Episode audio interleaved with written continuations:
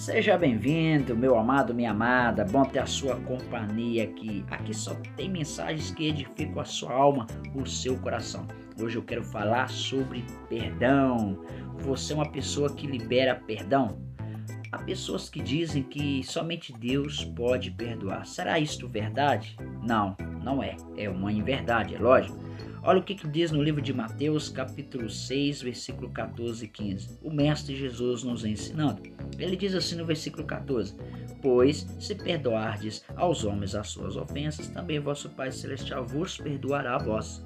E no versículo 15 ele diz assim: Se, porém, não perdoardes aos homens as suas ofensas, também vosso Pai Celestial não perdoará as vossas ofensas. Ou seja, se você não libera perdão, você está com o coração fechado, você se coloca na condição de santo e com isso Deus não vai te perdoar.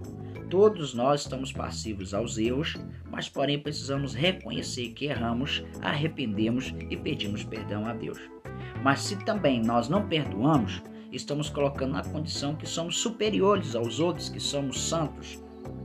E precisamos reconhecer liberar perdão, para que assim Deus também possa nos perdoar. Então Jesus está dizendo aqui: se você não perdoar, também o Pai não te perdoará.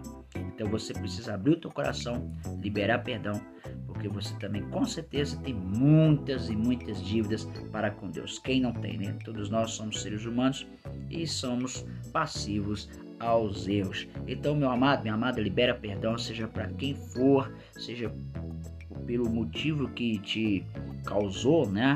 Libera perdão, porque se você não liberar perdão, Deus também não vai lhe perdoar. Seja sensível, tenha o amor do Pai em teu coração, em tua vida e libera perdão.